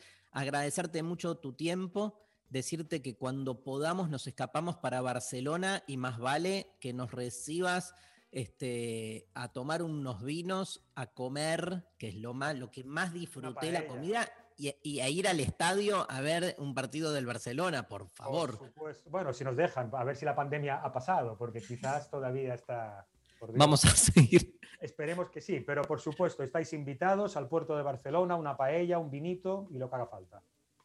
Gracias, un abrazo enorme. ¿eh? Un gran placer ha sido. Muchas gracias a vosotros. Bueno, Chao. pasó Miquel Seguro desde el otro lado del charco, como nos este, contaba él, este, eh, por lo intempestivo. Nos vamos escuchando a los La grabación se ha detenido. Esta reunión está, la esta reunión está siendo grabada. Mira, todo eso también, los fabulosos Cadillac. Yo no me sentaría en tu mesa. Y volvemos para cerrar el programa.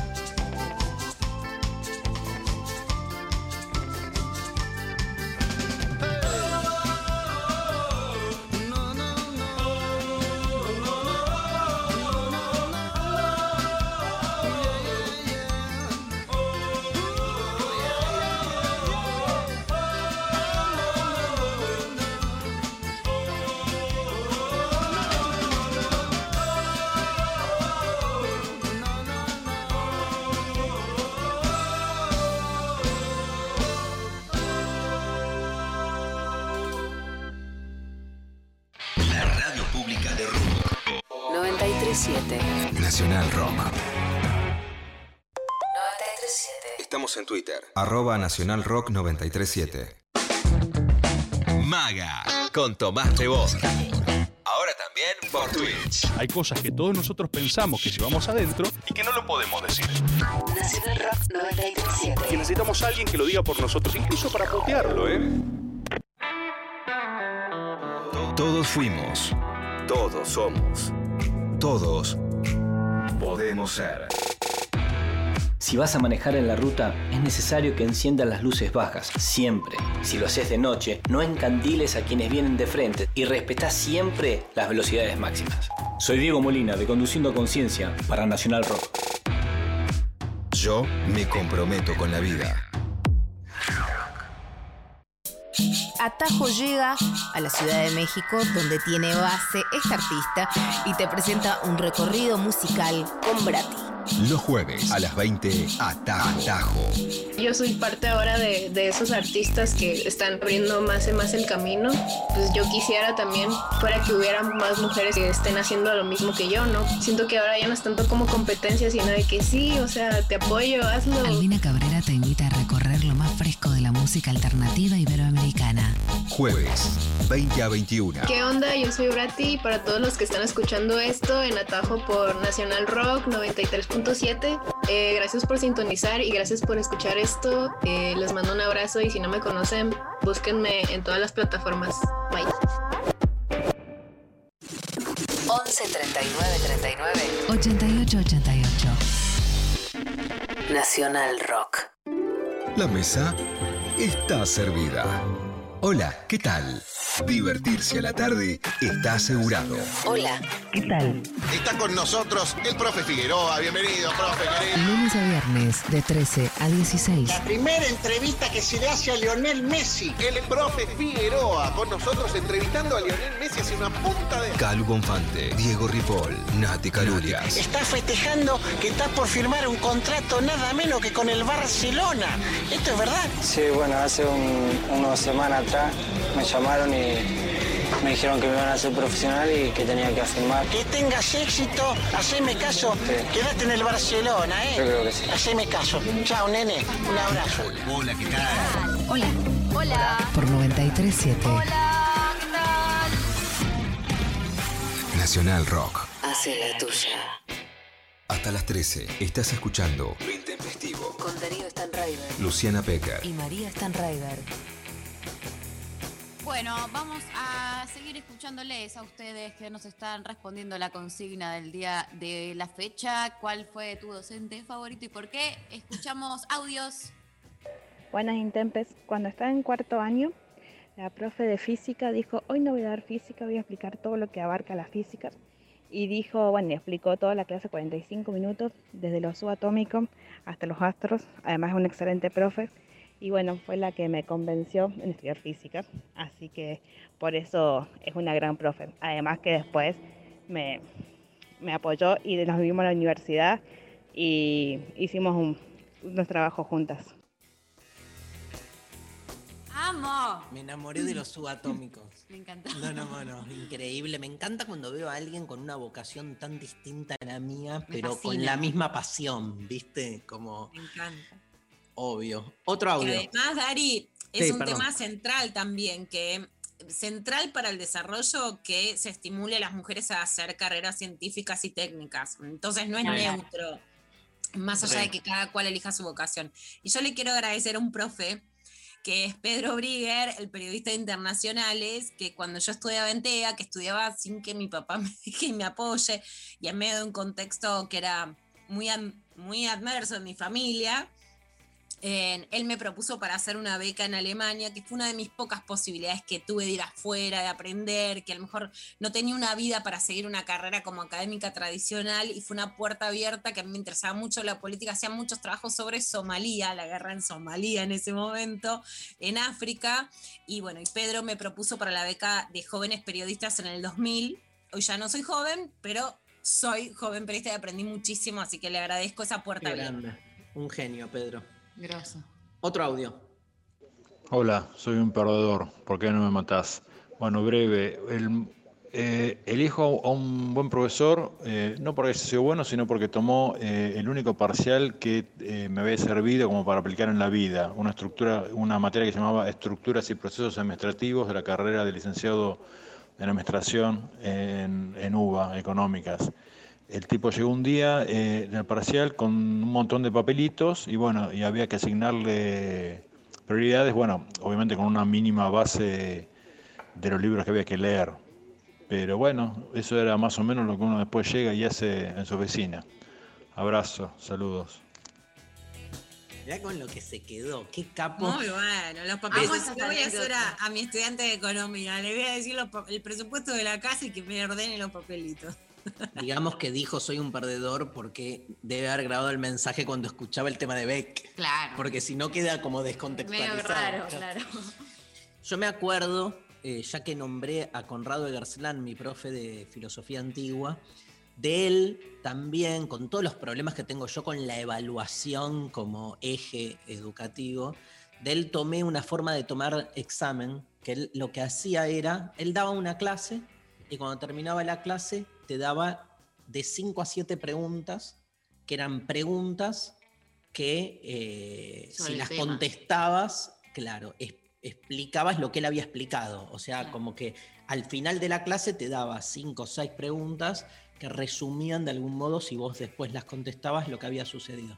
Después de 14 clases, llegado el parcial, juntabas 14 por 15, por, por 5, perdón, 14 por 5, juntabas 70 preguntas. Y el día del examen, él te decía, traete las 70 preguntas porque yo te voy a tomar dos de esas 70. O sea, si vos esas preguntas, esas 70 preguntas, las hacías en tu casa, las escribías y te las estudiabas, lo que esquivaba Conrado era el factor sorpresa. Él decía Claro. que el factor sorpresa nunca es bueno. Entonces, este, vos ya sabías lo que te iba a Llegás tomar. más, más tranquilo, como. Llegás más tranquilo porque las 70 preguntas este, ya están. Vos sabés que te van a tocar dos, no sabes cuáles. Pero este, si estudias ya ordenando el tipo de pregunta que te hacen, y yo años tomé así, les Cierto. daba un listado a mis alumnos de 50, 60 preguntas y después me acuerdo que les hacía extraer el listado, iba con una lapicera y las redondeaba. Vos, la 8, la 14, la 34. Vos, así les redondeaba en su cuestionario. Y bueno, fue una experiencia que tomé de él. No sé si buena, pero bueno. No, bueno, a nivel, no sé a nivel pedagógico, ¿qué onda? Parece piola. Eh, a mí me gustaría, yo llegaría mucho más tranquila como alumna, pero también es medio un pijazo, ¿no? Como de son un montón de preguntas. Pero yo me quedaba Son 70 toda la noche haciendo, me acuerdo, o sea, te- me escribía No, de una no las podés hacer, libros. claro, Me bueno. escribía libros. Más, Paul, lo tenés que ir haciendo de a poco después de cada clase, porque si no llegas al parcial, tenés que encontrarte con 70 preguntas, te matás. Obvio. Em, ¿Tenés para leer? Sí, tengo para Hay un leer. montón de mensajes y Me de- acordé eh, charlando que mm, cuando terminé el secundario, eh, yo tenía como la, orient- la orientación los últimos años Sí. era en, en comunicación. Y mm, me acordé que agarré a, a dos, tres profes que eran de comunicación que me reincentivaron y me re como clarificaron el camino hacia estudiar comunicación social. Y como que yo, re cursi, pero como que les dije, como que los agarré un costadito y les dije no, y como que les di unas palabras y les agradecí un montón, eh, como que me hayan ayudado y que Sí. me hayan y como un poco iluminado en la vocación. Y lloraba y me miraban con cara que no lo podían creer, porque aparte todos mis compañeros eran altas lacras, que no los escuchaban, yo era la única pelotuda que sentaba adelante y los escuchaba, y que después uno de los profes vino y me dijo, Marian, nunca, es la primera vez en este colegio, después de tantos años que doy clase, que un alumno me, me dice esto, la verdad, como que se emocionó porque nadie nunca le agradecía por su labor docente y llorábamos. Miki Luzardi, el nuevo programa de radio que va a conducir María Stanriver en Nacional Rock, lleva como título Altas Lacras. De- no, Lula, descubrimos un título. Altas Me encanta, me encanta Altas Lacras, completamente. Altas lacras, me gusta como nombre, lo voy Sí, a... sí, sí, sí. Paredón, paredón, Altas Lacras. Bueno, hermoso lo que cuenta María, hermoso entre comillas. Qué quilombo boca ayer, ¿eh? Sí, fue toda la mierda. Acá estoy viendo, están saliendo de la comisaría. Necesitamos ahí un... no, no sé, alguien... Si algo faltaba en el mundo, ¿sabes qué? Ayer me acordé y le tiro a María 12 y media de la noche viendo el quilombo de Boca. y Le digo, ¿vos sabés que hubo una guerra del fútbol entre El Salvador y Honduras? Que después de un partido de fútbol, y María, bien este, aptitud y, y, este, voluntad periodística, se puso a googlear ahí por todos lados. Que, eh, artículos, Ar- empecé a leer de, por qué se llamaba la guerra del fútbol. La- sí, yo lo leí, por supuesto, en los libros de Galeano. ¡Ah! Ah, ah, ah. A Ahí data. encanta ese tema, entonces está muy contada. Hay que buscar ahí. Tremendo, ¿no? Pero dos países que este, no estaba claro si el partido de fútbol fue el disparador o fue la excusa, pero terminó en una guerra con 3.000 muertos. después de- Lo, de lo Boca lo mismo, lo de Boca igual, o sea, siempre es una excusa, pero bueno. Bueno, se nos fue el programa. Sí. Este, ganadores de hoy. Sophie Cornell. Sofi, Bueno, eh, los ganadores de hoy. No, no hay ganadores, chicos. No. Acéptenlo. No. la vulnerabilidad, como decía Miquel. Tal cual. No lo quieren aceptar. Y es muy difícil. Es como cuando alguien Cruel, te es deja. cruel. Bueno, pero Albert- ayer, cuatro remeras. Sí, claro, hay que. Total, total. Bueno, está presentando el nuevo DNI Alberto Fernández ahí en vivo y en directo. Eh, cerramos el programa de hoy. ¿Hoy qué es? Miércoles. Nos Hoy, vemos sí. mañana, jueves. ¿Está, ¿Qué está? ¿Las Tres Marías? ¿Mañana? No. no, no sé. Sí. Mañana sor- hay una columna sorpresa. Pa. Yo no. Opa. Bueno, operaron el chino y Nazarena, le mandamos un gran abrazo a ambos, este, Luciana Pecker, María Stanriver, haciendo este programa hermoso. Qué lindo estuvo la entrevista con. Miquel Seguró, Me la encantó. verdad, poder hablar este, distendidamente eh, es un lujo que nos damos en este programa Lo Intempestivo. Lali Rombolá, Sophie Cornell y eh, Evangelina Díaz hoy en la producción. Un beso como siempre y todos los días a Pablo González.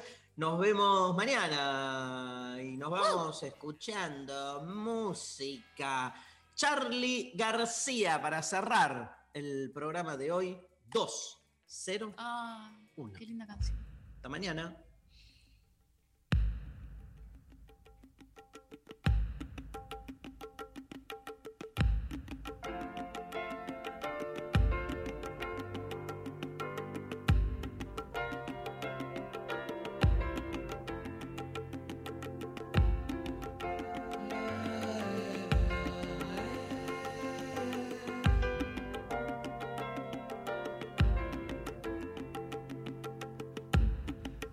se cansó de hacer canciones de protesta y se vendió a Fiorucci.